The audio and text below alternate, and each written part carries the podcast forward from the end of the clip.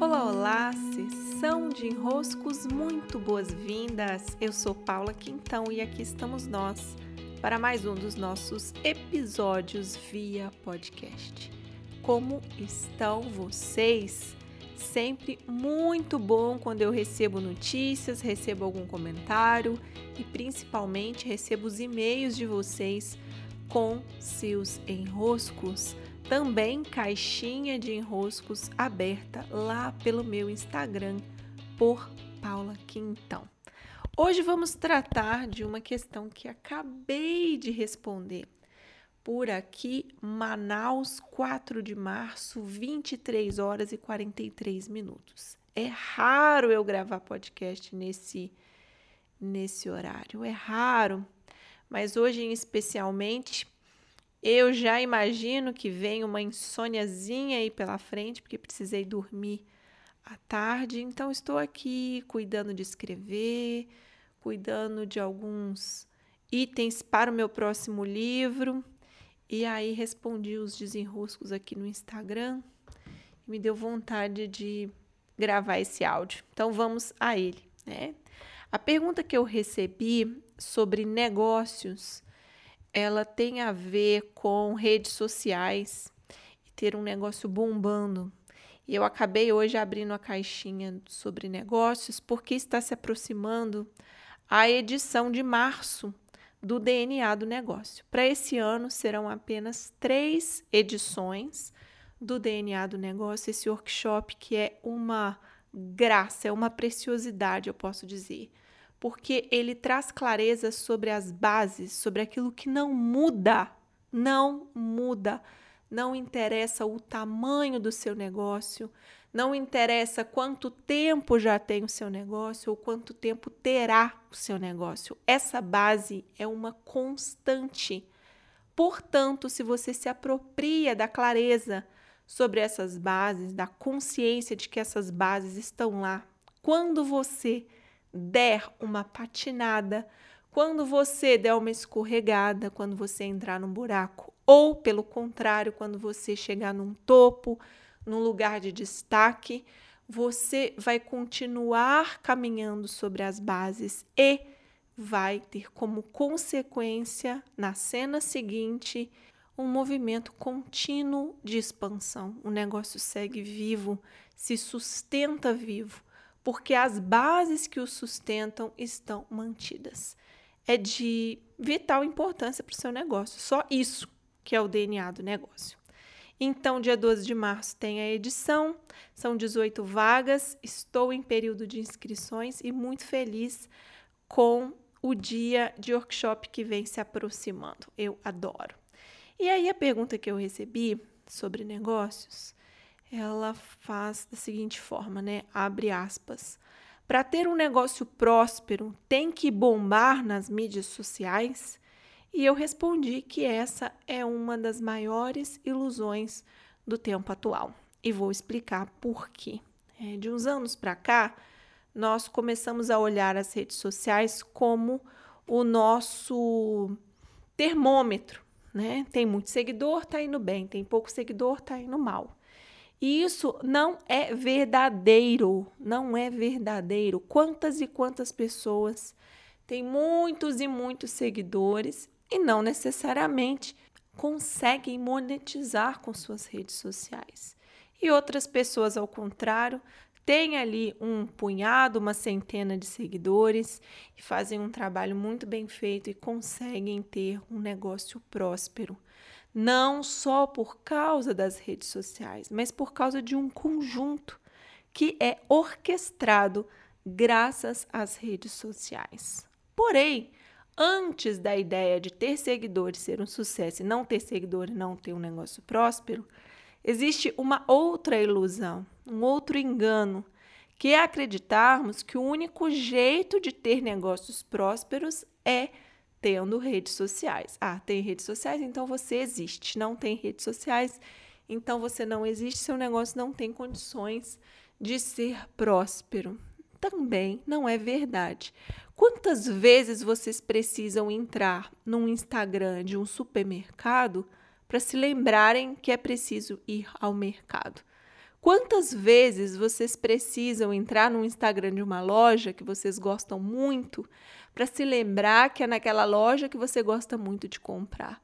Não é assim que funciona quando nós estamos no nosso dia a dia interagindo com os negócios que estão ao nosso redor. Não é assim.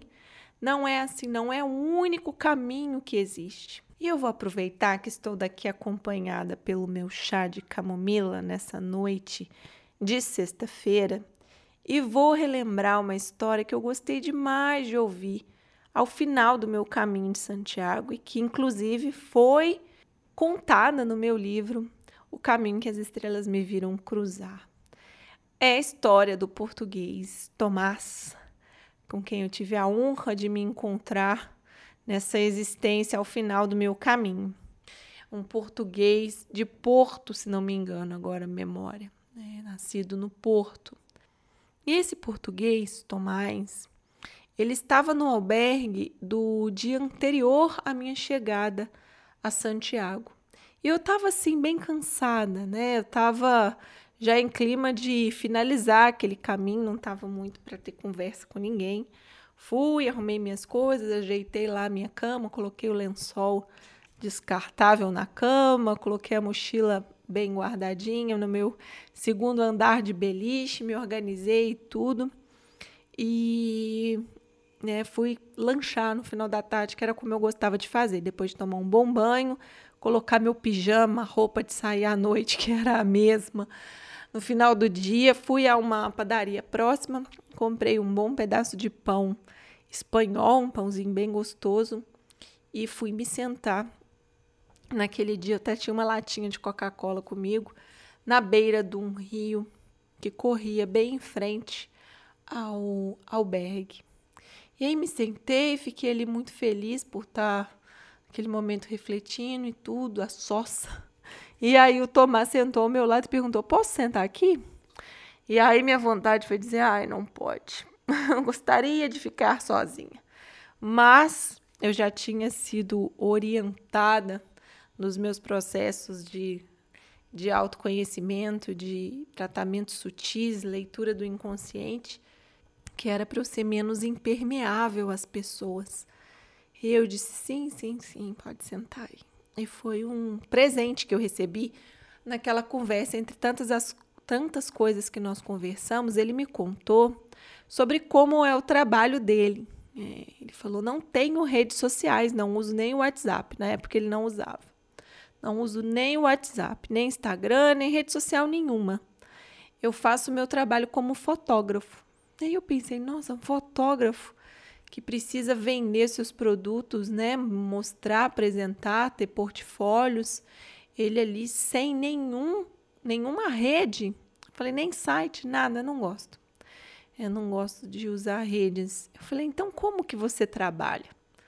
E ele disse, olha, quando eu estou viajando, eu vou a vários países, eu acabo criando, né? Eu faço fotos do, do país, como criando uma linha de raciocínio, e ao final eu ofereço nas embaixadas, nos hotéis e faço exposições do meu trabalho. E quando eu estou no Porto, na cidade do Porto, que é de onde ele é, eu vou aos colégios e há muitos anos eu faço isso. Eu fotografo crianças de até seis anos sorrindo para a câmera. E hoje na cidade do Porto tem cerca de eu não sei quantos quadros ele disse, não lembro se era mil, dois mil, não lembro o número, né?